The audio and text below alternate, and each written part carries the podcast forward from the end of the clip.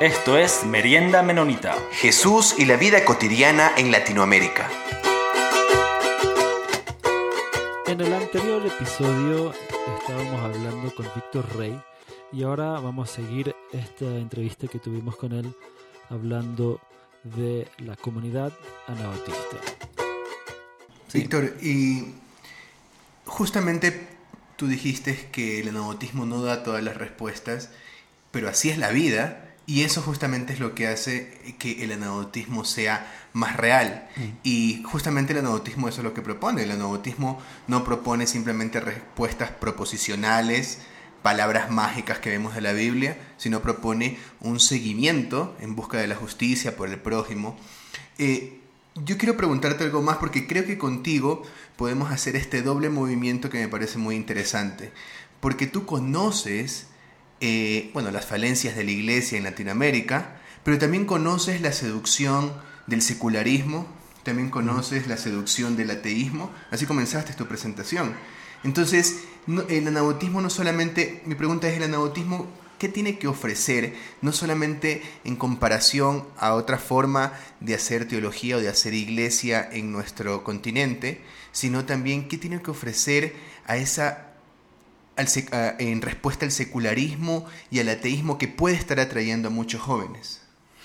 Em, creo que una, una de las cosas que la gente hoy día eh, está despertando, en general digo, y eso afecta también a las iglesias, es que se están viniendo abajo los ídolos, por decirlo en general, pero y para decirlo más específico, por ejemplo, los dogmas se están viniendo abajo yo lo dije anteriormente, los grandes relatos se han venido abajo.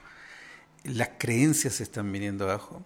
Muchas cosas que los seres humanos, ya sea en la política, la ciencia, en la filosofía y la religión, creímos a, pie juntilla, se nos vinieron abajo. Porque la, otra vez, por, lo mismo, porque la realidad mostró que por ahí no se iba.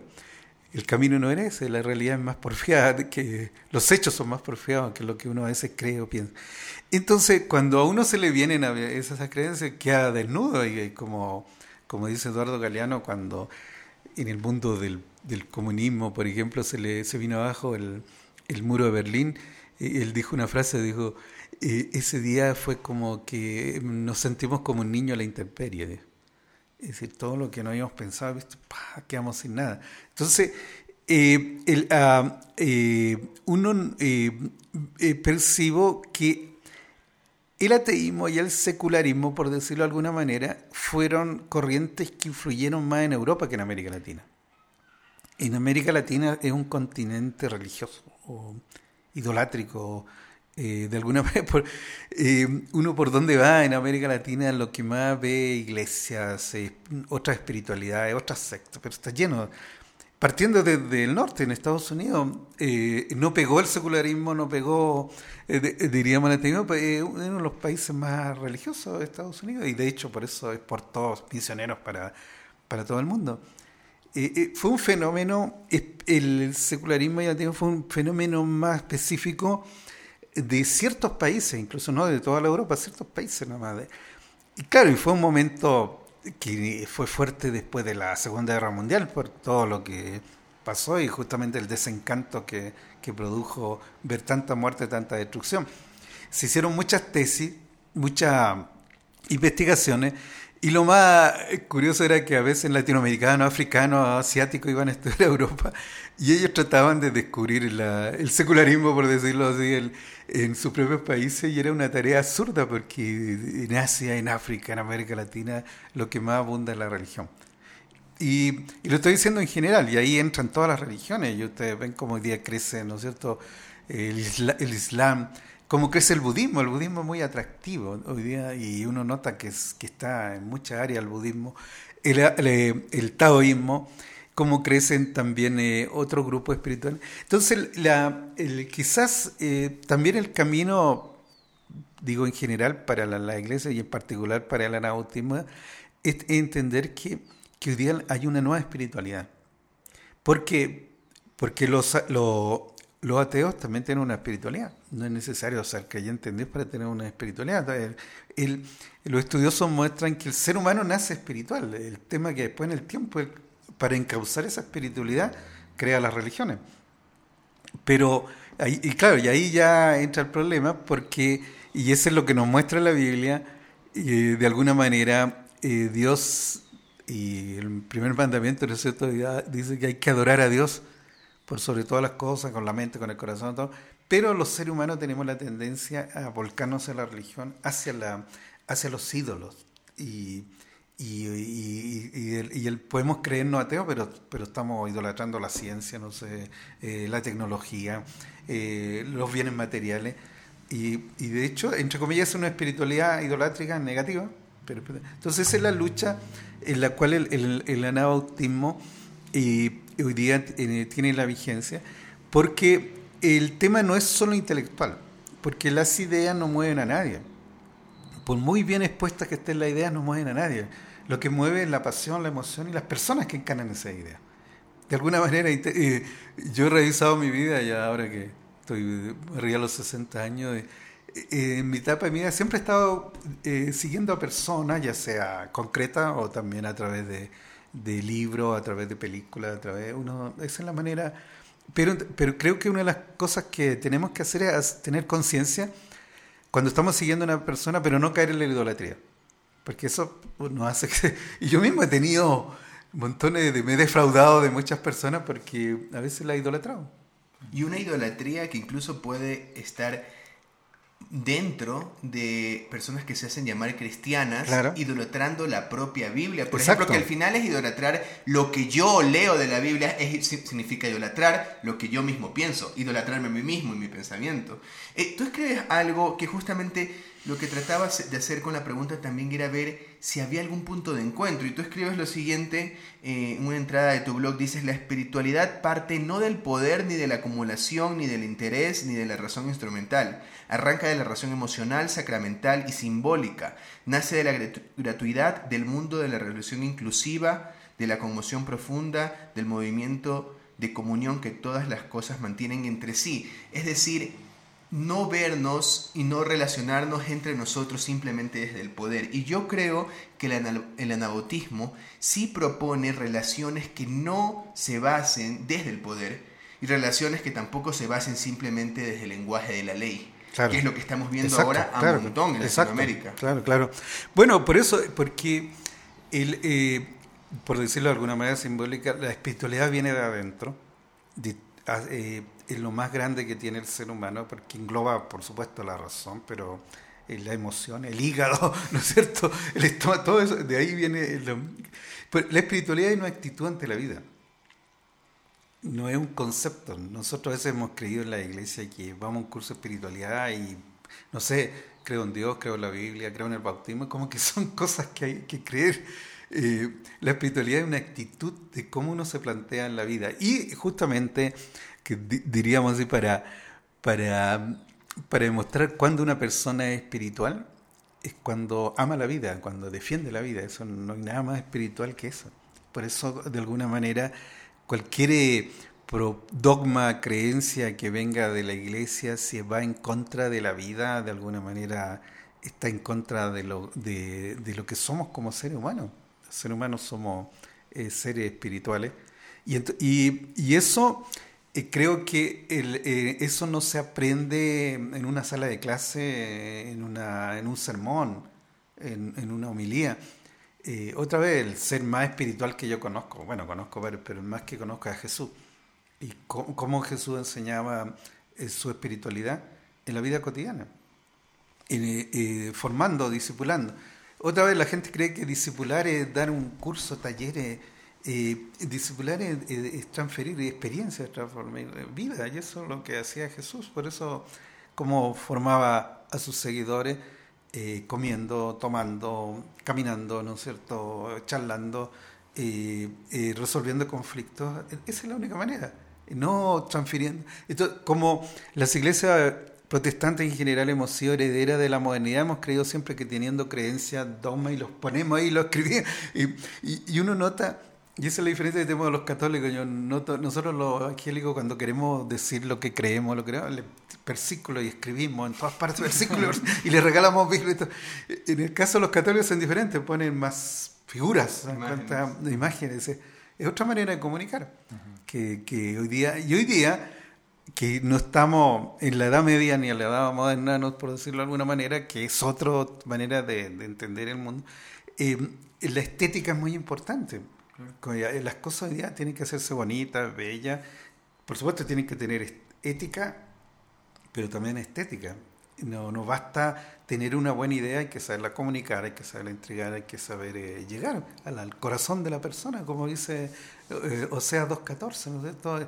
Yo la conduciré al desierto y le hablaré al corazón. Entonces, eh, ahí hay que llegar al corazón. Nosotros los evangelios pues, muchas veces hemos hecho planes, no sé, pasos para conocer a Dios, pero todo ha estado ahí en la, acá en el cerebro creyendo que probando la existencia de Dios la gente va a cambiar de vida.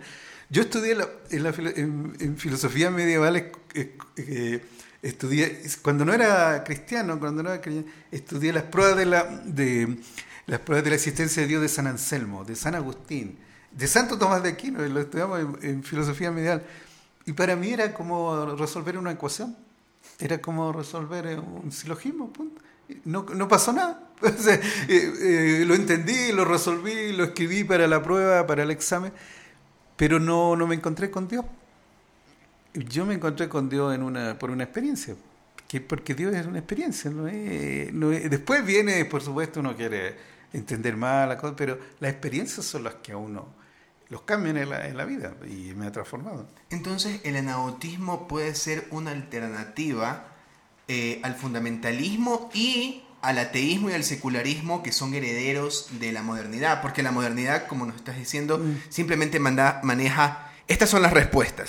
Tanto como ateo, yo tengo todas las certezas y todas las respuestas, o como cristiano, yo tengo todas las respuestas, y el anautismo podríamos decir entonces que es una opción y una alternativa que puede estar un poco más de acuerdo con el mundo en que vivimos ahora. Exacto. Un mundo que no piensa en el individualismo como está tanto infectado en las iglesias evangélicas como en el ateísmo, mm. sino que piensa en comunidad, que no piensa en, preguntas y certezas, sino en un seguimiento. Y claro, y por, e, creo que una de las cosas también que he visto en las comunidades anabautistas es que no son proselitistas, que es la marca del mundo, ah, por decir, evangélico, el proselitismo y de otras sectas como los testigos de Jehová, los mormones. Creo que, eh, eh, bueno, y de los partidos políticos, justamente los partidos políticos, su esencia es hacer prosélitos, ¿no es cierto? El, el, el, anabautismo es un estilo de vida donde las personas que, que vienen o que no vienen eh, se atraen por, por, porque queremos establecer lazos de, de relaciones, no sé, de, de, amistad, que en el fondo es de amor, ¿no es cierto?, en relaciones de compañerismo aunque ellos decidan no eh, seguir a Jesús, porque la comunidad o la iglesia no es solo para los cristianos. Eh, son bienvenidos los ateos, son bienvenidos los de otras religiones, y porque al final lo que, lo que interesa es la actitud, cómo nos, eh, estamos del lado de, de los valores universales del reino de Dios, que es la justicia, la paz, el amor, y, y eso lo, lo, podemos convivir dentro de la iglesia o la comunidad, pero también debemos aprender a convivirlo fuera en la sociedad, porque de alguna manera eh, cuando estamos en la universidad, cuando estamos en la, fábrica, cuando estamos en el barrio, estamos conviviendo con otras personas que tienen otras opciones. Y la gente de alguna manera eh, se va a sentir atraída por, este, por esta propuesta si nosotros encarnamos de esa manera esos valores que, que fueron encarnados en una persona, que es Jesús, que es la que la, la muestra, ¿no es cierto?, lo que es el reino.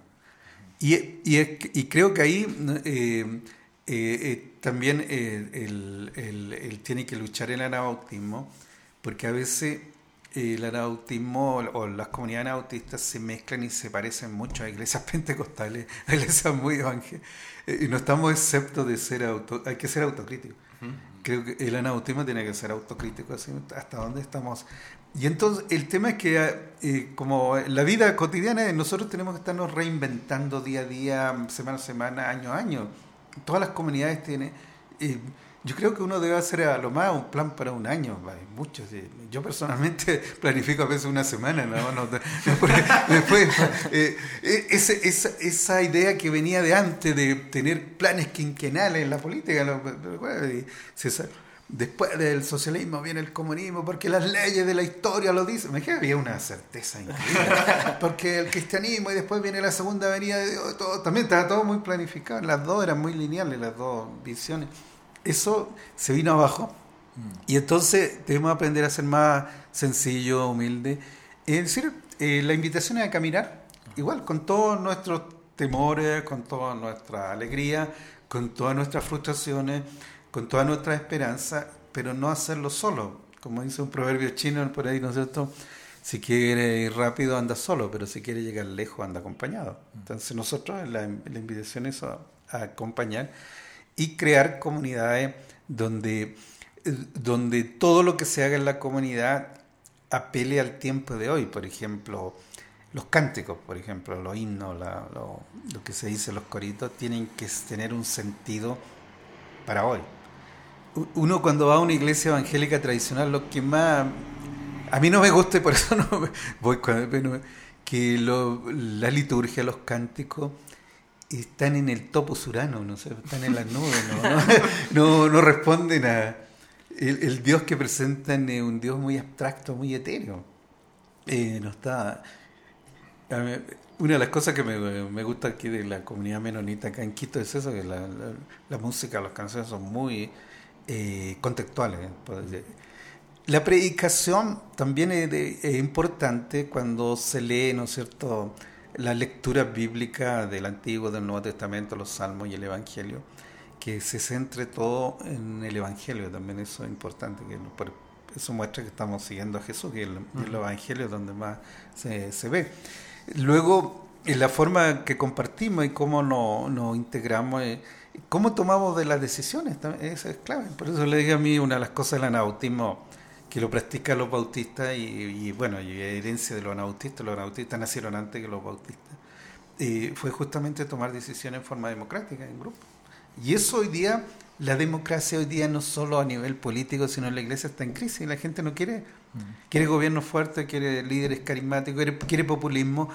Y eso influye en la iglesia cuando debería ser al revés. Y, lo otro que no, no, debemos sentirnos mal porque somos pocos, porque los grandes cambios que se producen en la sociedad siempre lo han hecho grupos pequeños, eh, pero grupos pequeños muy comprometidos, con, con, claridad, eh, con responsabilidad, con pasión. Y, por ejemplo, eh, yo escuché una vez que, que de, alguna manera la iglesia menonita hoy día era la hubo en, otro momento iglesias que iban a la vanguardia acá en, en, Ecuador y en Quito, como los luteranos, no sé, los anglicanos, los metodistas, y esas mismas iglesias hoy día están casi en la retaguardia y no estoy criticando, tengo muchos amigos, estoy tratando de, mirar, digo, el panorama, bueno, si es que me escuchan mis amigos me, me, van a, me, van a, cortar la cabeza. Pero, pero lo que... que ser autocrítico. claro. eh, yo soy, eh, creo que por eso hay que... Y, y, alguien, y escuché justamente por ahí que que los menonitas, una iglesia pequeñita, era la que más hoy día eh, estaba a la vanguardia y dando luz y esperanza.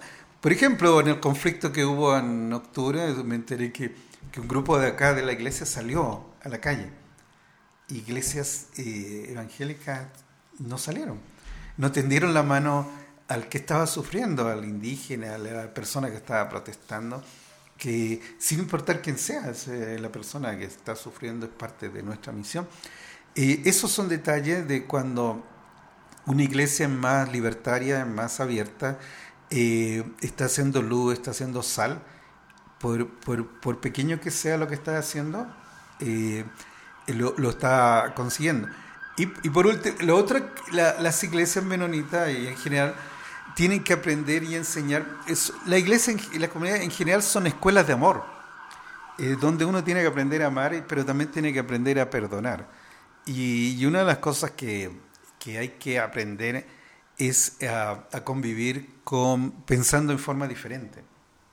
Creo que eh, hoy mismo eh, pienso, en el caso de Chile, por ejemplo, viene un plebiscito y a lo mejor hay posiciones en Chile eh, de anabautistas que están a favor, yo creo que la mayoría está, por supuesto que, que haya una nueva constitución, que, que, que cambie la autoridad y todo eso, pero puede haber un pequeño grupo que no.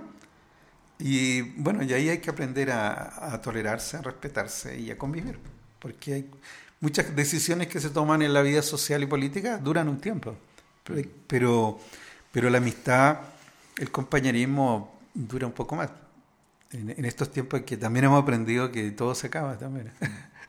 Antes creíamos que todo era que todo era perfecto y que nada se acaba, ahora hemos comprobado ¿no? que, que todo se acaba y, y nada es perfecto. Bueno, muchísimas gracias Víctor, gracias por, esta compañía um, y también gracias a, nuestros oyentes por, seguirnos y por ir uh, construyendo, formando esta, esta comunidad.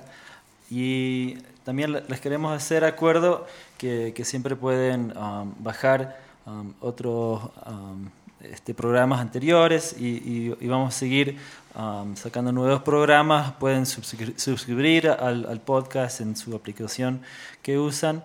Este, igual nos pueden seguir en Instagram y, este, y siempre pueden escribirnos ahí mismo en Instagram o también nos pueden escribir al, correo y, vamos a hacer, ah, siempre estamos pendientes para, que, para responder um, a sus preguntas, a sus dudas de repente no le gustó algo que dijimos, igual vamos a ver, estamos igual eh, expuestos o queremos ser autocríticos también, como nos dijo Víctor.